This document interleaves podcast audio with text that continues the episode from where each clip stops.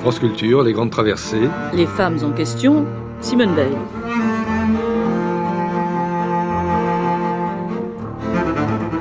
Dans un instant, nous allons retrouver Michel Cotta en compagnie de Simone Veil, qui a accordé un entretien exclusif à France Culture pour cette grande traversée. Nous avons interrogé des femmes de trois générations pour mesurer ce que notre interlocutrice représente à leurs yeux aujourd'hui.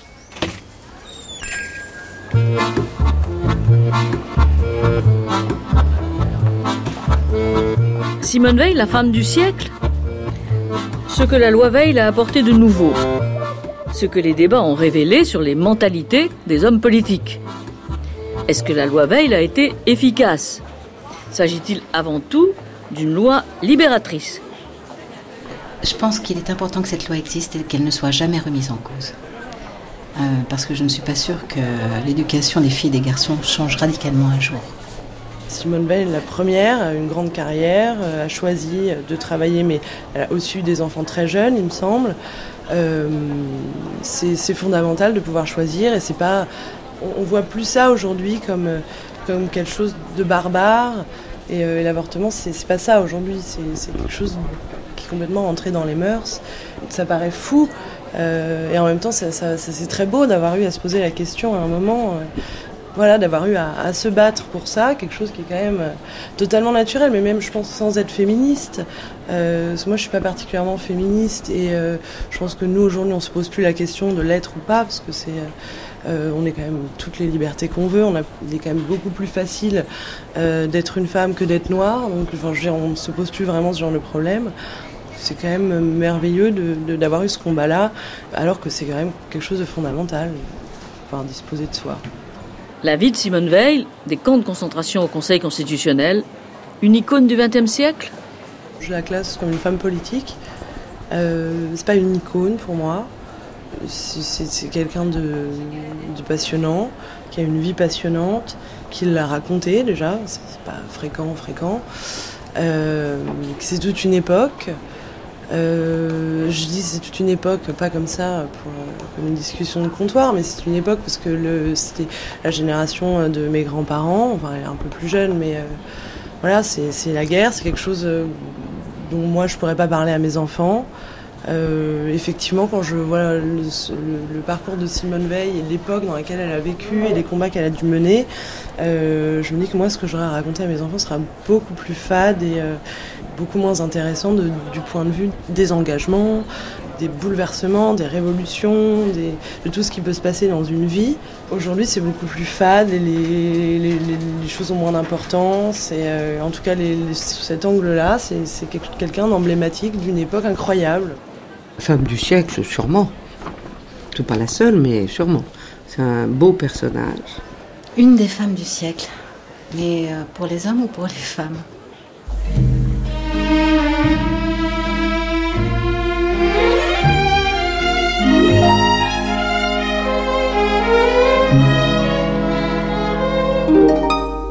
Je suis faite pour plaire et n'y puis rien changer mes lèvres sont trop rouges, mes dents trop bien rangées, mon teint beaucoup trop clair, mes cheveux trop foncés. Et puis après, qu'est-ce que ça peut vous faire? Je suis comme je suis, je plais à qui je plais? Je suis comme je suis je suis faite comme ça. Quand j'ai envie de rire, oui, je ris aux éclats. J'aime celui qui m'aime, et c'est ma faute à moi. Si ce n'est pas le même que j'aime chaque fois, je suis comme je suis je suis faite comme ça. Que voulez-vous de plus? Que voulez-vous de moi? Qu'est-ce que ça peut vous faire Ce qui m'est arrivé? Oui, j'ai aimé quelqu'un et quelqu'un m'a aimé comme les enfants qui s'aiment. Simplement savent aimer, aimer, aimer. Pourquoi me questionner? Je suis là pour vous plaire et n'y puis rien changer. Je suis comme je suis, je suis faite comme ça. Quand j'ai envie de rire, ouais, je ris aux éclats. J'aime celui qui m'aime, et c'est ma faute à moi si ce n'est pas le même que j'aime chaque fois. Je suis comme je suis, je suis faite comme ça. Que voulez-vous de plus? Que voulez-vous de moi?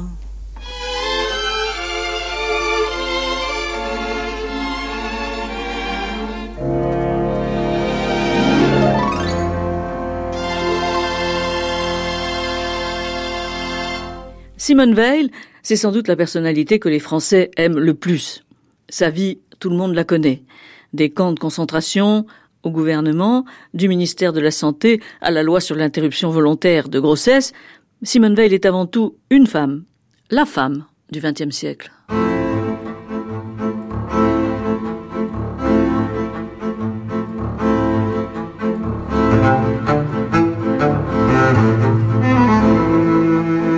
Simone Veil, pour les femmes, vous êtes euh, une figure, un symbole, un emblème. Alors, si vous le voulez, nous allons parler des femmes d'aujourd'hui, de votre regard sur les femmes d'aujourd'hui, et aussi sans doute du regard que les femmes portent sur vous.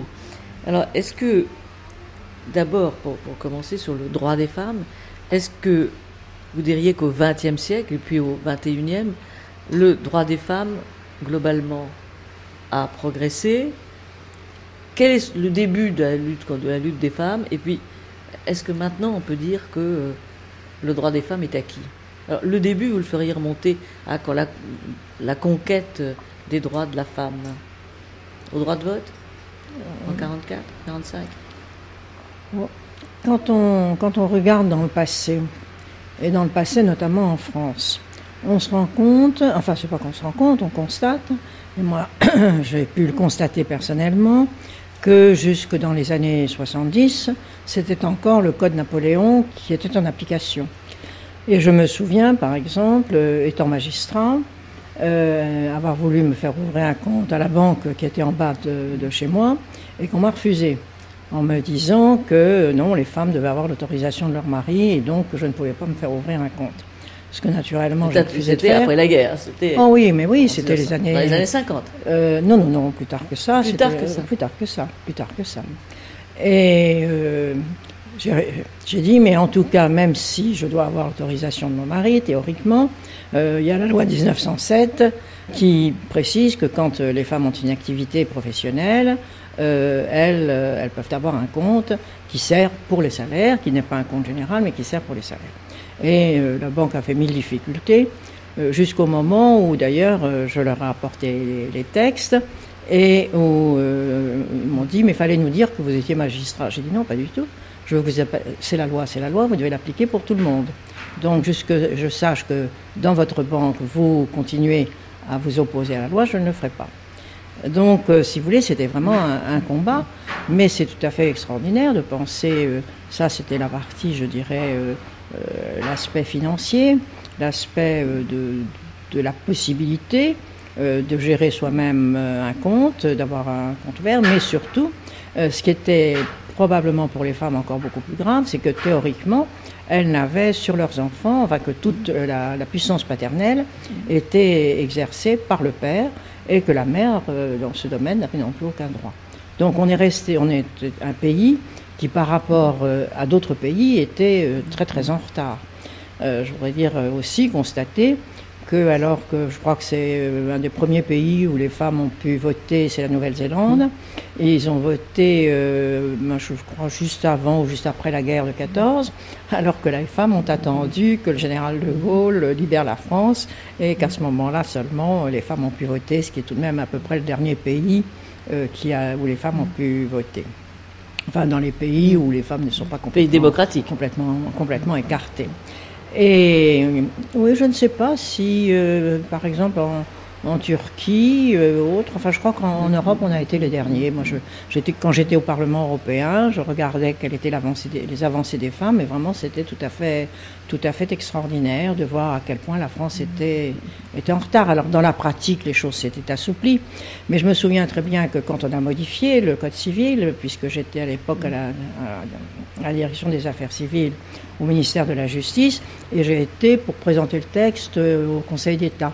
Et il y a un des conseillers d'État qui était là, qui a dit Mais enfin, tout de même, euh, qu'est-ce que c'est que cette histoire? Alors imaginez euh, qu'à 11 heures du soir, euh, un jeune homme va y sortir, le père a un avis, la mère un autre, alors il faut aller chez le juge au milieu de la nuit pour décider si le, jeune homme de 18 ans, puisqu'à ce moment-là, ça pouvait être 10 21 ans, euh, ce soit euh, quelle est la décision qui est prise. Vous voyez le, genre, enfin oser dire ça en plein Conseil d'État de cette façon absurde, ça montrait bien les oppositions qu'il y avait encore euh, extrêmement fortes. Et c'est tout à fait étonnant de voir que la France, qui par certains côtés euh, c'est toujours euh, targué d'être en avance, très démocratique et autres, ait eu sur ce plan-là une, législation, je dirais encore plus qu'une pratique, une législation euh, très en retard. Car dans la pratique, tout de même, heureusement, les choses étaient plus souples. Alors, on passe quand même à, votre contribution essentielle, la libération euh, des femmes, enfin, qui est la loi sur l'avortement. Alors, est-ce que quand vous avez, quand vous êtes jeté dans cette euh, loi, vous étiez soutenu par le président de la République et ça n'était pas indifférent parce que sinon euh, cette loi ne serait pas euh, passée, n'aurait pas été inscrite à l'ordre du jour. Oui, moi je ne, je ne faisais à l'époque, je ne faisais pas du tout de politique. Je n'étais inscrite dans aucun parti. Et je pense que si Valéry Giscard d'Estaing m'a pris dans son gouvernement, il avait d'ailleurs dit qu'il y aurait des, qu'il y aurait des femmes. J'étais la seule femme euh, ministre. Euh, il y avait euh, même des secrétaires d'État également.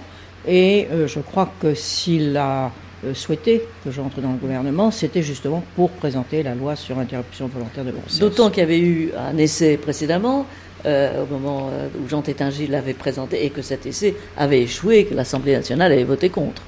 Euh, non, ça avait été renvoyé en commission. C'était il n'a pas voté contre, ça avait été envoyé en commission parce qu'on trouvait que le texte n'était, pour les uns, n'était pas suffisant et au contraire pour les autres, le texte était n'était pas allé jusqu'au bout. Voilà, on n'était pas allé jusqu'au bout.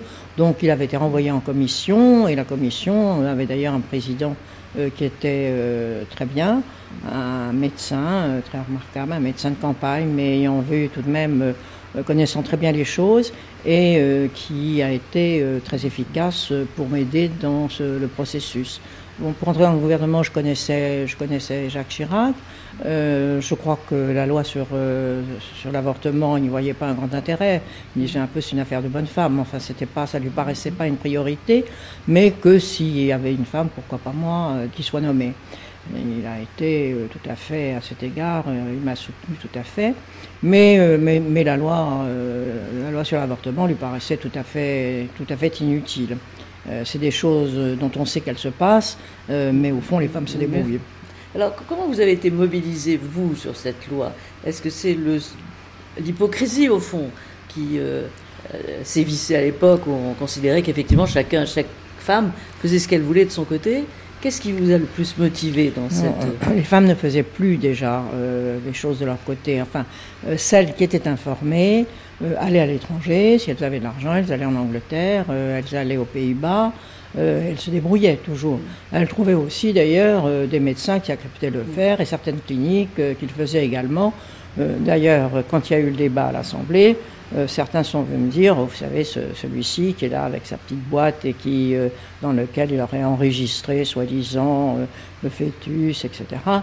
en réalité, il a une clinique et lui-même ne se prive pas de faire ce genre de choses. Ça a été vraiment tout à fait la plus grande hypocrisie qu'on puisse imaginer. Et il y avait d'ailleurs dans ce domaine une très très grande hypocrisie qui amenait à de, grandes, de grandes injustices, parce qu'il y avait tout de même euh, environ 300 femmes chaque année qui mouraient d'avortement fait dans des conditions horribles. Et euh, ben, les autres, euh, quand elles étaient bien informées, qu'elles pouvaient aller à l'étranger, les choses se passaient tout de même beaucoup, beaucoup moins mal. Mais c'était catastrophique. Alors ce qui est très intéressant à souligner, c'est qu'à l'époque, les gynécologues ont été dans l'ensemble très hostiles à la loi. Et je les ai eus assez contre moi.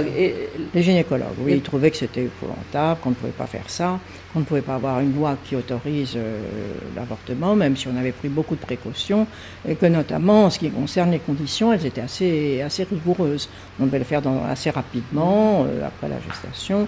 Donc euh, il y avait tout de même de, c'est une loi qui est très protectrice de la femme, mais aussi qui n'incite pas à l'avortement du tout, puisqu'au contraire, on avait décidé qu'il devait y avoir un temps de euh, une semaine pendant lequel les femmes devaient réfléchir. Donc ce n'était pas une loi tellement, tellement euh, avancée, simplement il y en avait encore assez peu en Europe, donc ça pouvait étonner. Ce qui est intéressant aussi de souligner, c'est qu'aujourd'hui, alors que les médecins, les gynécologues notamment, étaient tellement hostiles, aujourd'hui, euh, c'est une autre génération, tout à fait, c'est il y a longtemps, et que les gynécologues, beaucoup d'entre eux me remercient en disant nous, nous étions internes, c'est nous qui accueillons les femmes au milieu de la nuit en train de mourir ou pour lesquelles on ne pouvait rien faire, qui restent stériles. Et donc pour eux, c'est tout à fait la. Euh, je dirais que leur opinion est maintenant tout à fait différente. Il y a des générations qui sont passées et euh, qui ont complètement modifié le regard. Ceci étant, cette loi vous a permis au fond de mesurer un peu les rapports entre les femmes et les hommes politiques Valéry Giscard d'Estaing est venu me chercher pour, euh, pour ça, très, très largement. Peut-être aussi il avait pris l'engagement d'avoir des femmes, mais il a tout à fait euh, soutenu, euh, soutenu mes positions. Oui, j'ai le souvenir quand même de quelques hommes à l'Assemblée nationale. Ah, ça a été horrible. Ça a été horrible. Et alors, ce qu'il y a eu, n'est-ce pas, en plus, qui est intéressant, c'est que l'ORTF était en grève et que les grévistes ont pris l'initiative personnelle de venir enregistrer le début du, débat, qui a été d'une violence euh, tout à fait étonnante, avec d'ailleurs des violences telles que un des députés euh, qui, était, qui avait dit, mais enfin, vous ne vous rendez pas compte, vous faites ce que les nazis ont fait, euh, avec en envoyant comme ça des, des, Par charité, on ne dira pas son nom Par charité, on ne dira pas son nom. Non, il a été très ennuyé, il est venu s'excuser. À dire vrai, il est venu s'excuser, il a été très, enfin, très ennuyé parce qu'il s'est fait tout de même beaucoup chahuter. C'est tout de même, le texte est passé euh, grâce à l'opposition, où euh, les communistes avaient une consigne de vote, euh, les socialistes aussi, jusqu'à un moment où il y a eu pour quelque chose qui me paraissait tout à fait normal, qui était d'admettre la clause de conscience pour les médecins, pour les infirmières et également pour les établissements privés, pas dans les hôpitaux, mais les établissements privés, d'opposer une clause de conscience. Et à ce moment-là, euh, je crois que c'était de faire qui menait le, débat du côté des, socialistes. et euh, qui a demandé une suspension de séance. Et je lui ai expliqué que j'avais pris un engagement là-dessus et que je ne pouvais pas me, me défaire et que je trouvais d'ailleurs que c'était normal et que ce n'était pas l'intérêt des femmes d'ailleurs d'aller dans des établissements euh, qui n'adhéraient pas à la situation. Et euh, ce qui m'a le plus frappé dans les démarches que j'ai faites auparavant, parce que j'avais balisé au maximum, euh, c'est que le représentant de l'Église que j'avais vu et que j'avais rencontré par Joseph Fontanet, qu'il connaissait bien, qui savait qui s'occupait de ça, a été extrêmement compréhensive. Euh, et a, au fond, a justement demandé qu'il y ait ces clauses de conscience, euh, mais au-delà de ça, euh, n'a rien. Ça, ça a été un étonnement pour vous? Ça, ça a été un très grand étonnement, oui. Un très grand étonnement. cela dit, j'ai reçu aussi quelquefois, et ça, peut-être que ça m'a un peu expliqué cette position, c'est qu'il y a certaines religieuses qui travaillaient dans des établissements privés et qui m'ont écrit pour dire, nous, quand on voit arriver des femmes dans une situation épouvantable, dont elles ne savent pas comment sortir, ou même certains prêtres, et qui m'ont dit, vous avez raison. Donc il y avait une partie de l'Église en France qui était sur ce point plus libérale que je n'aurais pensé, et qui donc euh, m'a aidé d'une certaine façon. Alors, ce qui était curieux Il n'y a pas eu de barrage de l'Église, on ne peut pas dire ça. Ils ont demandé des conditions et pas eu de barrage. Ce qui était curieux aussi pendant le débat, c'est la solidarité qui s'exprimait entre les femmes à quelques bancs qu'elles appartiennent, c'est-à-dire oh, pas toutes. il, y il y en avait quelques-unes. D'abord, elles étaient très peu nombreuses. Quelqu'un qui a joué un rôle important, et je tiens à le souligner, c'est Claudius Petit. Claudius Petit était compagnon de la Libération. Euh, c'était quelqu'un de, de, centriste, euh, mais c'était quelqu'un qui était euh, très attaché à la religion. Et je savais, je me disais, c'est lui qui va faire pencher la balance peut-être à la droite, parce que droite, avec les, droites, les, de gauche, nous n'avions pas assez et nous devions absolument pouvoir compléter. Puis c'était c'est inacceptable que ce soit uniquement l'opposition qui, vote ce texte. Et euh, Claudius Petit, tout le monde l'attendait, sa chance, parce que c'était une figure euh, importante. Et il a dit, moi, si je connaissais une femme en difficulté, je l'aiderais. Euh, je ne... pas favorable à l'avortement, mais euh, entre des femmes qui sont dans une très grande difficulté, qui ne trouvent d'aide nulle part, euh, qui sont quelquefois confrontées même à un suicide éventuel si elles attendent un enfant et que la famille n'est pas d'accord. Et d'ailleurs, ça, euh, je dirais qu'il euh, y a un des médecins députés de RPR qui a beaucoup soutenu, parce que comme médecin de campagne, il avait connu des situations dramatiques. Je dirais que Claudius Petit, en s'exprimant comme il l'a fait, a certainement incité un certain nombre de parlementaires de droite à soutenir le texte, ce qui fait que je pensais que le texte passerait avec difficulté, et qu'en réalité j'ai eu nettement plus que la majorité. Et ce qui m'a étonné le plus, c'est quand ensuite le Sénat, je me suis dit, ça doit être euh, absolument euh, épouvantable, et qu'au contraire, le texte s'est passé plus facilement. Je crois que Valéry Giscard d'Estaing vous avait dit, mais de toute façon, vous n'avez aucune chance au Sénat, alors ne vous énervez pas. Et, au contraire, euh, le Sénat l'a voté tout à fait. Alors, l'après-avortement, après 74, comment est-ce que les choses ont, ont évolué euh, vous considérez que c'est une, réussite, que après euh, euh, c'est passé dans les mœurs Non, ce qu'on peut regretter. Il y a eu des difficultés tout de même. Il y a eu des difficultés, d'abord des, des, des, commandos qui ont été détruire les centres qu'on avait ouverts. on, dans un certain nombre d'hôpitaux, on a été obligé d'ouvrir des petits services pour ça, et donc ça a été parfois, parfois difficile, et même très difficile. au surplus, un certain nombre de médecins ont refusé, parce qu'on avait accepté la clause de conscience, donc il a fallu recruter des médecins qui acceptent de le faire. Alors un certain nombre ont accepté, et c'était ceux qui notamment s'étaient au fond dévoués pour le faire quand il y avait personne, mais au bout d'un certain moment, ils ont dit c'est pas notre travail, et il faut arriver à ce que les hôpitaux se normalisent et qu'on le fasse dans l'hôpital. Et je dirais que ça s'est fait tout naturellement et relativement facilement, mais euh, il y, avait, eu un petit groupe qui, était très, très en avance dans cette affaire et qui était à Nantes. Il y a un excellent hôpital, un maire euh, qui était euh, très compréhensif euh, sur cette question, c'est toujours lui qui l'a, et qui avait ouvert un petit centre pour le faire par des médecins dans de bonnes, dans de bonnes conditions. Et j'ai eu l'occasion de m'y rendre il n'y a pas très longtemps. Et j'ai parlé avec, j'ai voulu avoir un entretien avec cette équipe qui avait été très, euh, très en avance. Et ils me disent, vous savez, c'est toujours compliqué. Et nous, nous avons euh, des femmes, par exemple, qui reviennent ensuite et euh, qui ne regrettent pas du tout, qui avaient vraiment été dans une situation qui était une situation très difficile, qu'elles ne pouvaient pas assumer, mais qui en même temps, ça leur pose toujours des problèmes. D'abord parce qu'il y en a quelquefois qui n'ont pas eu d'autres enfants, ou bien qui pour lequel c'est tout de même un traumatisme. Et je crois que ça, il ne faut pas non plus donner le sentiment que c'est un geste banal qu'on fait dans n'importe quelle condition. Or aujourd'hui, ce qu'on peut regretter, c'est que la contraception, qui est pourtant très facilitée par rapport euh, à l'époque, ne serait-ce qu'avec la pilule du lendemain, enfin il y a beaucoup de possibilités, et euh, qu'il y a tout de même encore euh, autant d'avortements. Alors, la libération de la femme est passée par là.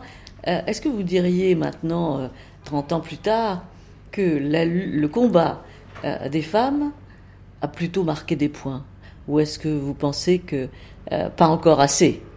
Oui, moi je, prends ce problème justement donc on vient d'évoquer comme tout à fait en dehors de la situation des femmes. Euh, ça n'a pas changé, bien sûr, ça a amélioré leur situation dans ce cas douloureux, difficile, mais ça n'est pas ça qui touche véritablement euh, la situation des femmes dans notre société. Euh, la situation des femmes dans la société, euh, c'est déjà le fait qu'elles subissent beaucoup de discrimination en ce qui concerne leur avancement, les discriminations dont elles font l'objet d'une façon, générale. Il y a beaucoup plus de femmes au chômage. Dès qu'on est dans la société, on s'aperçoit que les femmes ont beaucoup de, difficultés pour avoir les mêmes droits que les hommes, concrètement. Concrètement, c'est tout à fait, euh, d'abord, certaines professions, pratiquement, leur sont, leur sont fermées. Alors, on a ouvert des portes, et je voudrais rendre hommage à Yvette Roudy, notamment, pour ce qui concerne euh, la politique. Euh, mais c'est vraiment des avancées très, très lentes, très difficiles à mettre en œuvre. On va parler de la parité tout à l'heure, mais sur les femmes au travail, vous pensez que c'est là où repose le plus grand nombre d'inégalités, depuis le salaire jusqu'à l'avancement oui, euh, jusqu'aux carrières interdites. Euh, absolument. Et alors, euh, même quand il y a des femmes qui sont très brillantes dans certaines professions, eh bien, c'est toujours un homme qui, sera, qui sera nommé plus facilement. J'ai été récemment invité à Nancy pour être la marraine d'une promotion de médecine. C'était la, la, promotion de première année et j'ai demandé un petit peu, j'ai vu qu'il y, avait plus de femmes que d'hommes. Alors j'ai dit, est-ce qu'ensuite, au long de la carrière, qu'est-ce qui se passe? Bon, il me dit, les professeurs, euh, euh, devenir professeur de médecine, c'est très très difficile, c'est pratiquement inabordable pour les femmes. Et c'est dans beaucoup de professions, on constate... Euh, inabordable pourquoi? Pour, Ah bah parce que comme ce sont des choix qui sont des faits cooptations. par des cooptations, ce ne sont jamais les femmes. Donc même dans, au fond, cette discrimination, elle continue un siècle plus tard et dans tous les milieux. Il s'agit de milieux évolués ou de milieux plus populaires. Oui, si on prend euh, euh, les entreprises du CAC 40, si on prend euh, un certain nombre de professions où les femmes peuvent, enfin où on peut se valoriser particulièrement, pratiquement elles sont fermées aux femmes. Il y en a une ou deux sur sur un très grand nombre. Alors on invoque toujours le fait qu'elles ne sont pas aussi libres, euh, qu'elles ne peuvent pas voyager, tout ça n'est plus vrai. Euh, maintenant, euh, même beaucoup de femmes arrivent à s'organiser et ont les mêmes, les mêmes possibilités d'exercer ce genre de fonction, mais c'est le, le, réflexe, le réflexe immédiat. C'est de dire les femmes ne sont pas aptes à faire, à faire ce, genre de choses. Alors moi, je n'ai pas, je me sens très libre pour, pour en parler, et je me sens non seulement très libre pour en parler, mais le devoir d'en parler devoir d'en parler parce que euh, on dit toujours je suis la femme alibi. C'est-à-dire qu'on donne un exemple en disant mais voyez, ça l'a pas empêché de, etc. Euh, mais, je suis un cas exceptionnel euh, parce que j'ai eu un, parcours particulier, notamment le fait d'avoir été dans beaucoup de conférences internationales, le fait d'avoir été au Parlement européen et d'avoir présidé le Parlement européen, euh, peut-être aussi euh, l'ensemble de, mon passé, fait que, j'ai eu une chance que, je crois, je suis la seule à pouvoir m'exprimer aussi facilement et en tout cas de sentir que c'est pour moi un devoir de le faire. Parce que je trouve que les femmes en France sont loin d'avoir ce qu'elles devraient avoir. Cela dit, euh, cela dit, quand on regarde un certain nombre de pays autour de nous. J'allais vous dire, votre expérience européenne, euh, est-ce qu'elle vous a montré que la France était de ce point de vue, du point de vue de la femme au travail, tellement différente? Euh, bah, Ça dépend des pays. Ça dépend des pays. Si on prend les pays scandinaves, les pays scandinaves sont très en avance sur nous, notamment la Suède, mais également, également la Norvège au Danemark euh, un peu moins, mais aussi. En Allemagne, euh, les femmes ont eu beaucoup de difficultés à travailler, ne, serait-ce que parce que euh, les enfants ne vont pas en classe l'après-midi et que très souvent elles ne peuvent donc pas les laisser, ils arrêtent de travailler à 13 heures, parce que c'est aussi assez contraire à l'image qu'ont les Allemands de la femme, on dit, qui est à la cuisine, aux enfants et à la religion. Donc euh, ça, il n'y a pas beaucoup de, grandes différences. Mais enfin, ils ont une femme aujourd'hui euh, qui est tout de même très engagée et très, très emblématique. Et très emblématique et très emblématique. Et, mais euh, ça n'est pas non plus une, une, situation toujours facile pour les femmes. Sauf qu'il se trouve que moi j'ai rencontré, j'avais été invité il y a longtemps déjà par des femmes qui, qui avaient leur propre entreprise en Allemagne. Il y a pas mal de femmes qui ont hérité d'une entreprise venant de, de leur famille et qui tout de même exercent des professions et avec des responsabilités. Mais sinon, euh, au fond, euh, l'Italie est en retard sur nous.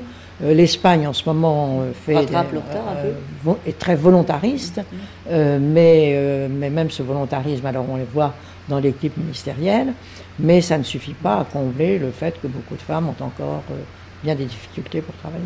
Alors, vous vous étiez engagé sur la parité en politique, hein, puisque vous êtes presque à l'origine euh, de cette volonté d'afficher la parité.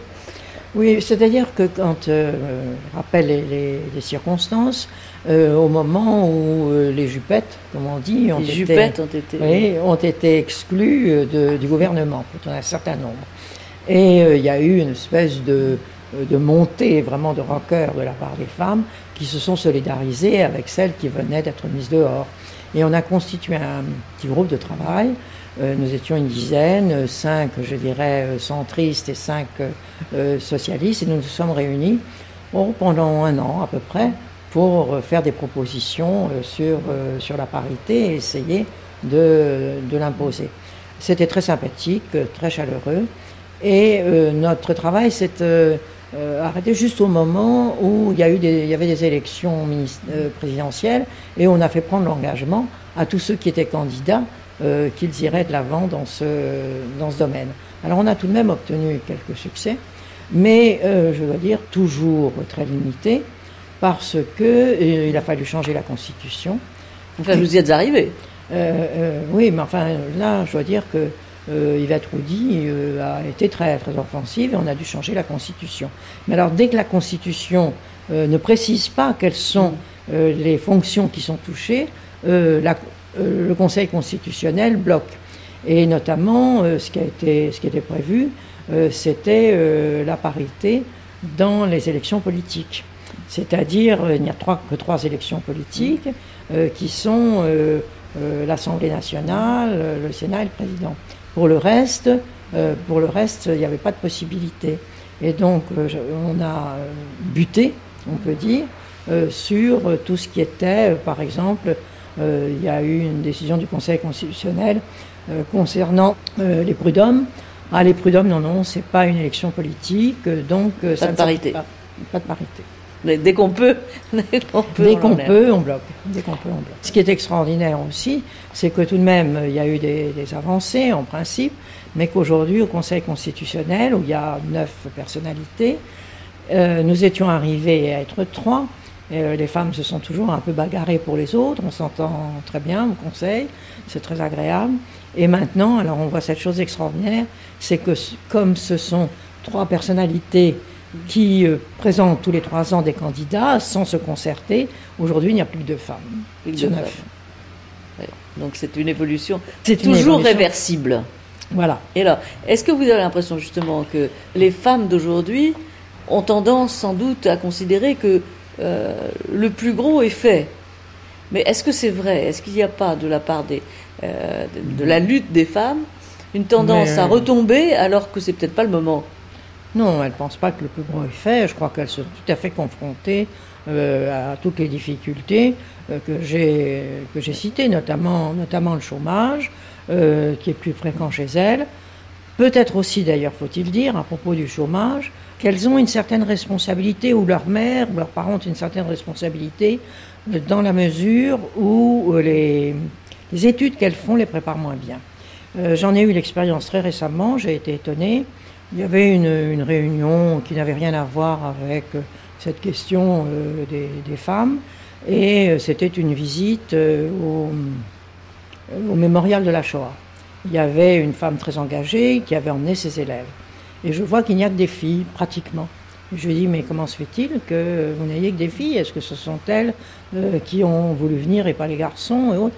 Elles m'ont dit non, mais c'est une classe littéraire et les filles prennent les classes littéraires. Et ça, c'est une mauvaise formation. C'est une mauvaise formation parce qu'elles sont très enfermées sur le plan des, des débouchés. Il y, a, il y, a, beaucoup moins de possibilités. Peut devenir professeur, euh, éventuellement euh, l'école de la magistrature, où il y a pas mal de femmes, faire du droit, mais enfin c'est tout de même très fermé dans, pour le monde d'aujourd'hui. Et donc on C'est une voit question que... de mentalité. C'est la mentalité qu'il faut changer. Oui, c'est ça.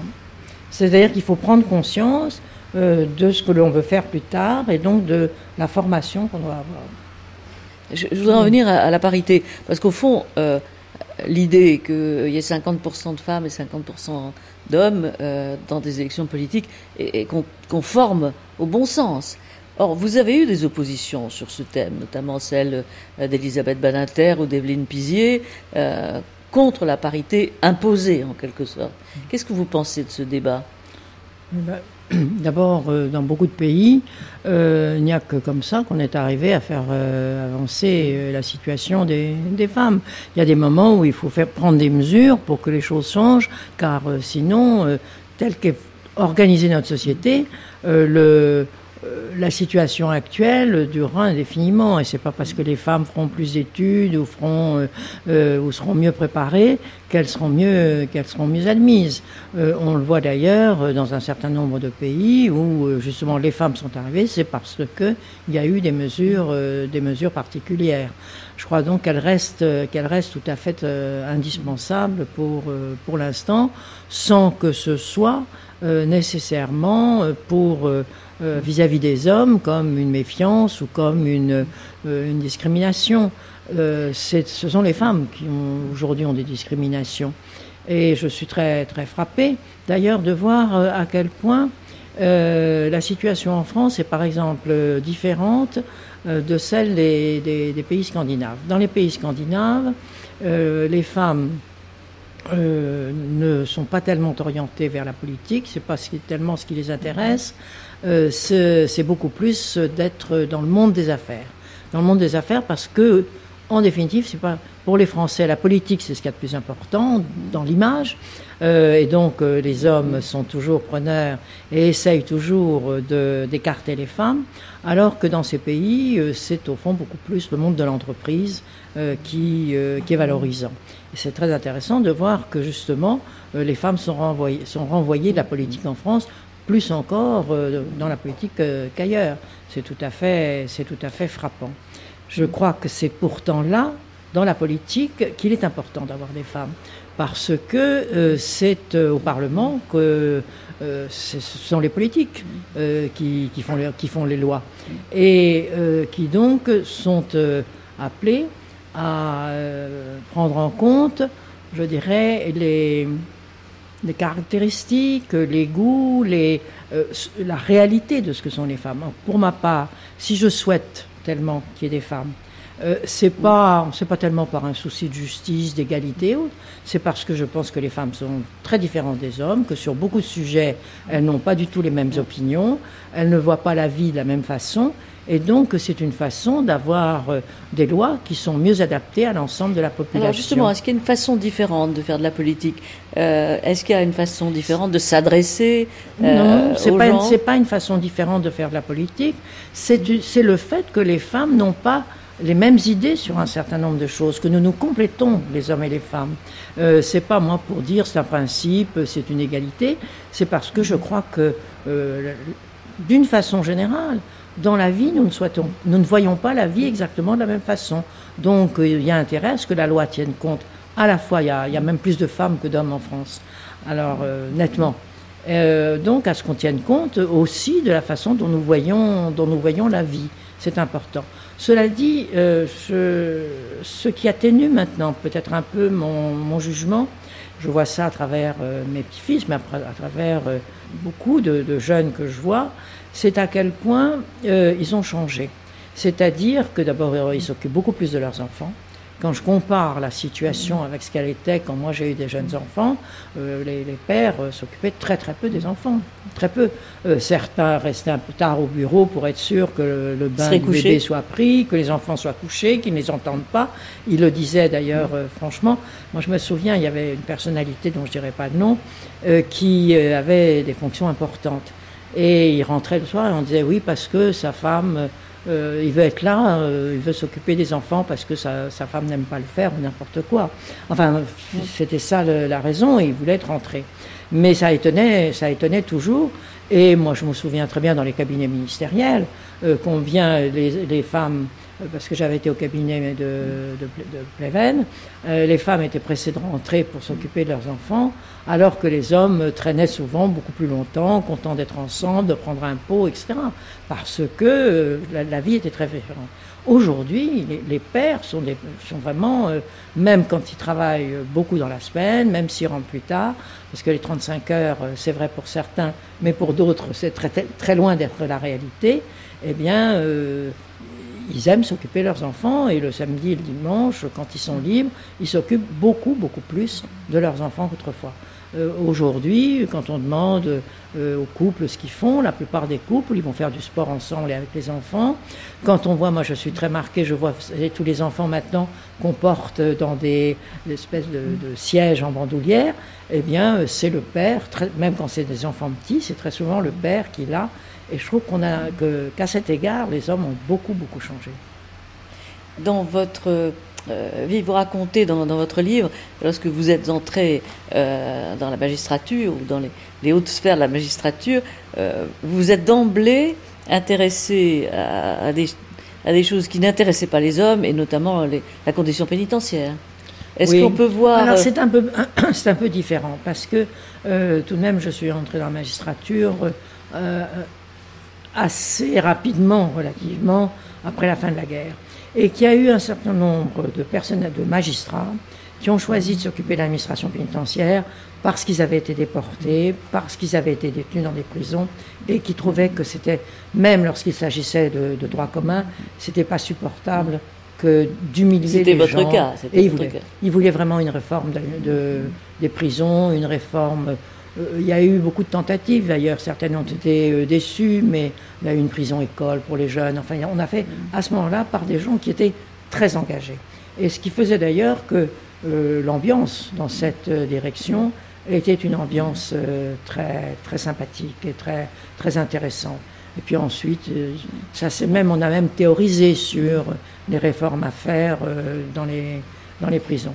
Et puis on a, on a construit des prisons, mais pas suffisamment. Il y avait euh, environ 20 000 détenus à l'époque, euh, très peu de femmes d'ailleurs, et parce que les femmes commettent tout de même beaucoup, beaucoup moins d'infractions que les hommes, pas les mêmes, des infractions euh, beaucoup plus graves souvent.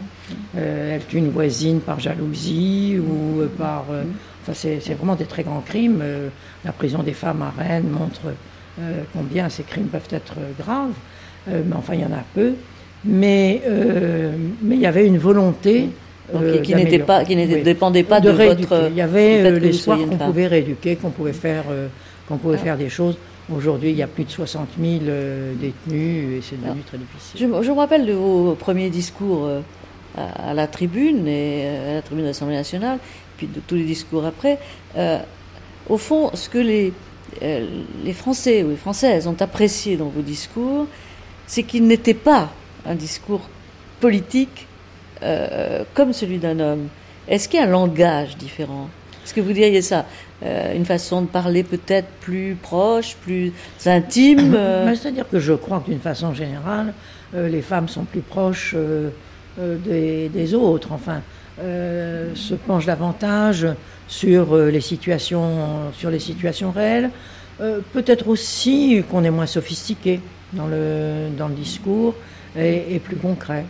Et qu'à cet égard, euh, euh, ça choque certains, mais qu'en même temps, je crois qu'on est mieux écouté euh, par d'autres. Et que ce serait intéressant d'étudier maintenant où beaucoup de débats sont transmis. À cette époque-là, ça ne se faisait pas. Le seul débat qui était transmis, c'est celui de la première journée de la loi sur l'IVG, parce que les caméramans étaient en, en, grève et sont venus le transmettre. Mais euh, ce serait intéressant de savoir si aujourd'hui ça, euh, ça perdure. Je crois que d'une certaine façon, oui. Parce qu'on est plus proche des, choses. Vous avez l'impression d'avoir changé le discours politique quand vous l'employez? Oui, mais c'est parce que je crois qu'il y a plus de femmes euh, et qu'elles sont plus sensibles aux, réalités de la vie. Même, même si je dis qu'aujourd'hui, les, les hommes, les jeunes, changent, changent beaucoup. Et, donc, euh, ne serait-ce que parce qu'ils s'occupent beaucoup plus des enfants, ils aident beaucoup plus leurs femmes qu'autrefois. Et donc, ça leur donne aussi cette, cette faculté d'être euh, d'être proche des, réalités de la vie. Euh, beaucoup d'hommes, euh, quelquefois, acceptent même si leur femme a une, doit aller à l'étranger pour son, pour son travail, c'est lui qui restera avec les enfants, avec l'espoir qu'il y, a une nounou ou quelqu'un qui en même temps l'aide. Mais est-ce que vous craignez un, un, impact des religions sur la condition féminine? Je veux dire, à un moment donné où il y a une espèce de retour aux religions, est-ce que vous ne craignez pas euh, beaucoup de euh, procès, euh, beaucoup d'annulations type de celle de, de Lille en avril dernier? Très, Je ne voudrais pas revenir sur cette question de, sur cette question de Lille. je crois que c'est un peu un épisode à part. ce que je pense, j'en ai eu d'ailleurs ici, à la place où vous êtes aujourd'hui, j'ai reçu il y a 15 euh, jours, euh, une femme qui était complètement, complètement voilée, vraiment. Hein. Et enfin, non, elle avait euh, simplement. les yeux? Les yeux, oui. Et qui m'a expliqué que son mari avait été jugé pour terrorisme en France, qu'il avait été obligé de, de, partir en Allemagne où il n'était pas poursuivi. et, mais elle me demandait d'intervenir pour qu'il soit autorisé à venir, à venir en France. Et, que naturellement, on passe l'éponge sur euh, les poursuites. il était condamné, je crois que ça avait même été jusqu'en cassation, et la Cour de cassation avait, euh, euh, avait confirmé le, jugement. Je lui ai dit, mais vous, rêvez, vous n'y pensez pas. si en Allemagne, il n'est pas arrêté, tant mieux pour lui, s'il n'y a pas de poursuite. Et puis sans ça, si vous n'avez qu'à vous, allez vivre en Allemagne. Et alors elle, pour elle, elle disait oui, mais en Allemagne, je ne peux pas, euh, mon voile, etc. Donc, euh, si vous voulez, il y a des situations qui sont aussi des situations euh, un peu extravagantes. Mais, mais, mais sur la, est-ce que vous pensez que l'évolution des religions va avoir un impact en France sur la condition féminine d'une partie de la population? Ah, sur cette partie de la population, oui. Sûrement, mais sans ça en même temps, je n'ai pas. Il y a des prises de position peut-être plus rigoureuses qu'elles n'ont été à un moment en ce qui concerne euh, les catholiques. C'est sûr que la, position aujourd'hui semble plus crispée, euh, mais euh, je suis frappé à cet égard qu'un certain nombre de gens qui rejetaient tout à fait l'idée d'avortement, a encore, je reçois de temps en temps des lettres qui me traitent d'assassin ou des choses comme ça, mais d'abord beaucoup, beaucoup moins qu'autrefois je comprends très bien la position de l'Église. C'est tout à fait normal qu'elle prenne, euh, qu'elle prenne des positions. Euh, j'ai l'impression que c'est euh, son attitude a moins d'influence sur ce plan-là qu'elle ne pouvait avoir à l'époque. Vous diriez ça de toutes les églises? Oui, je crois. Je crois en, en disant en même temps qu'elles ont toutes des positions de principe sur la question, euh, mais qu'elles sont plus ou moins libérales par rapport à ça. Par les protestants, jamais ne se sont manifestés. Ils, avaient beaucoup soutenu euh, les positions en ce qui concerne la contraception. Ils avaient beaucoup aidé au vote euh, de la loi. Ils s'étaient engagés. Il y avait d'ailleurs dans le milieu protestant un certain nombre de jeunes femmes très, très engagées, et pas seulement parmi les jeunes. En tout cas, je n'ai jamais eu constaté de protestation Peut-être que dans les pays luthériens, ça a été beaucoup plus difficile. Ils sont beaucoup plus conservateurs et donc euh, je, ne peux pas, en parler. Mais par exemple, en ce qui concerne euh, les juifs, il y a une opposition de principe très, très forte. Et d'ailleurs, euh, un des grands rabbins de, New York avait, a écrit au président polonais lorsqu'il y a eu le 60e anniversaire et que c'est moi qui parrainais en quelque sorte la, réunion, de dire que c'était à Auschwitz, de dire que c'était euh, scandaleux que ce soit moi euh, qui euh, soit mise en vedette. Vous êtes intéressé au problème des, du voile et de la laïcité? Oui, je m'en suis, je m'en suis beaucoup occupée quand j'étais quand j'étais au gouvernement et que j'étais responsable de la politique de la ville. Alors ça dépendait plus directement, les questions du voile en général, de la part, de, c'était plutôt le ministre de l'Éducation nationale. Alors à l'époque, c'était M. Darcos qui était le directeur du cabinet de François Bayrou, qui était ministre de l'Éducation nationale. Lui-même, Bayrou s'en est pas guère occupé, mais avec, avec Darcos, on avait essayé de prendre des mesures ensemble qui soient coordonnées. C'est à ce moment-là que j'ai connu Rachida Dati parce qu'elle euh, est venue me, proposer de servir de, médiatrice. Alors en fait, la médiatrice, c'était plutôt l'éducation nationale, parce que c'était eux qui avaient accès dans les lycées, les collèges et autres. Mais euh, elle a fait ça avec une de ses amies d'ailleurs, euh, très, très bien. Je pense qu'il valait beaucoup mieux essayer, plutôt que d'interdire très directement, d'essayer de trouver des solutions et de dire par exemple que si elles arrivaient euh, voilées, elles ôtaient leur voile en arrivant en classe et qu'elles ne le portaient pas en classe. Donc, euh, si vous voulez, je crois que ça a assez bien fonctionné entre les deux ministères. Mais comment vous jugez cette affaire euh, de voile? Comme une régression quand même de la liberté de la femme? Ah, Je trouve que on ne peut pas autoriser en classe des élèves. C'est en principe en classe tout ce qui est religieux est interdit, c'est-à-dire on est beaucoup plus strict qu'autrefois. Euh, même des médailles religieuses, voyantes, etc. On doit, le lycée est laïque, je crois qu'en fait on est assez laxiste, mais enfin, euh, c'est en principe, euh, là c'était un affichage. les établissements scolaires ne peuvent pas l'accepter. Et d'ailleurs, un certain nombre de parents en ont tiré les conclusions et ont emmené leurs filles dans des établissements privés où elles étaient acceptées. Parce qu'elles établissements privés souvent catholiques d'ailleurs. Oui, souvent catholiques. Mais si vous voulez, ils n'ont pas le principe de laïcité, donc chacun euh, s'organise de cette façon. Donc maintenant, c'était souvent plus cher, le lycée est gratuit, mais un certain nombre de parents l'ont fait. Ou bien d'autres ont accepté, elles ôtaient en arrivant euh, en classe, elles ôtaient leur... Euh, Finalement, vous considérez que le problème aujourd'hui est à peu près résolu D'abord, le Conseil d'État s'est prononcé, donc les choses sont claires, et les choses sont à peu près résolues. Je pense que pour ma part... Euh, c'est contraire vraiment à la laïcité d'avoir euh, des signes aussi forts par rapport à la laïcité. Alors votre regard euh, global sur le siècle des femmes, 20e, 21e siècle, comment est-ce que vous voyez les, les évolutions Est-ce que vous êtes plutôt optimiste sur tout de même la façon dont ça a progressé Ou est-ce que vous pensez qu'il y a encore beaucoup à faire, ne serait-ce que dans les. Je pense que c'est très lent. travail. Euh, je pense que c'est extrêmement lent. Quand on voit toutes les discriminations euh, au travail, déjà, nous en avons parlé, elles sont très importantes. Euh, quand on voit aussi le rôle des femmes en général dans la société. C'est vrai pour, pour la France, mais c'est vrai pour la plupart des pays européens, même ceux qui essayent aujourd'hui euh, de faire euh, de grands pas en avant, euh, parce que on n'a pas encore pris l'habitude qui est dans la société en général des femmes qui aient autant de possibilités que, les hommes. Ça n'est pas encore entré dans les esprits.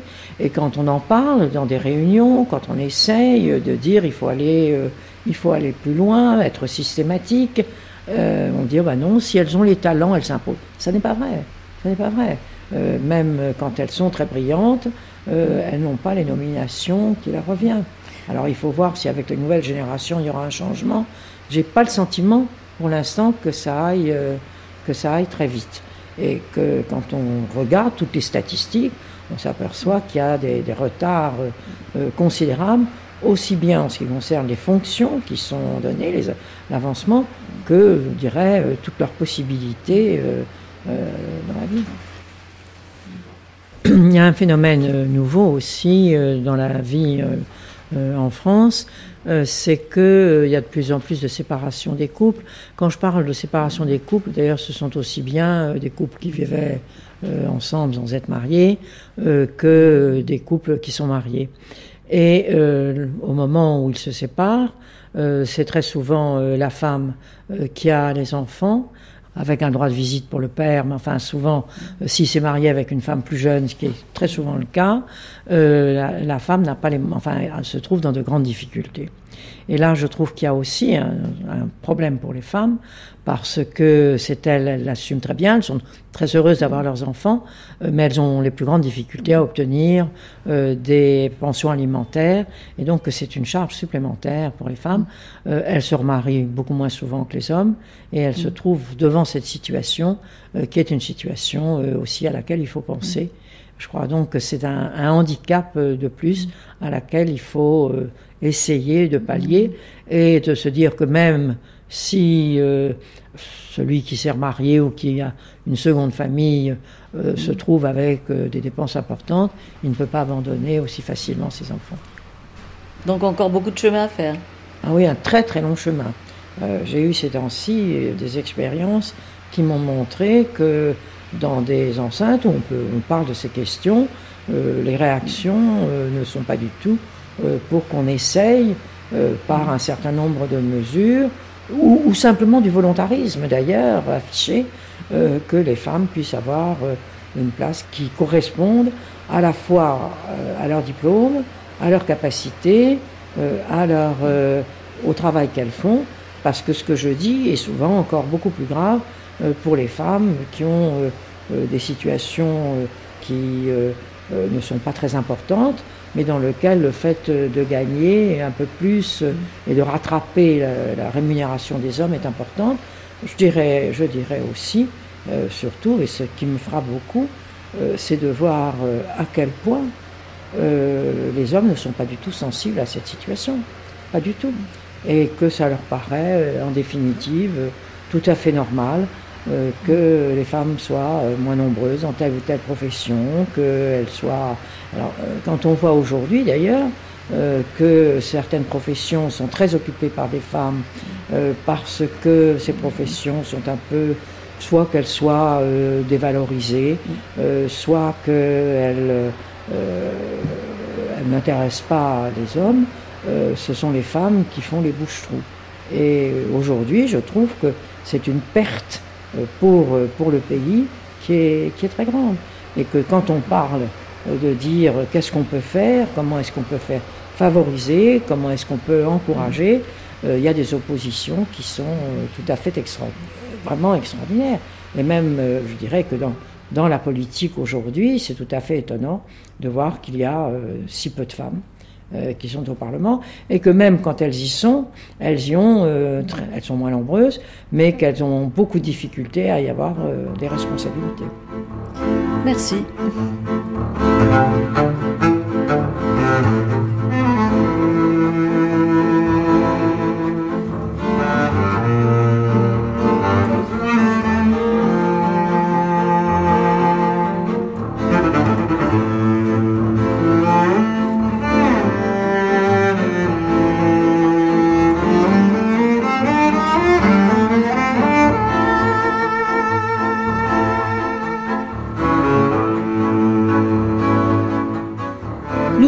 Quelques instants la grande traversée du siècle des femmes qui accoste au pays de la parité.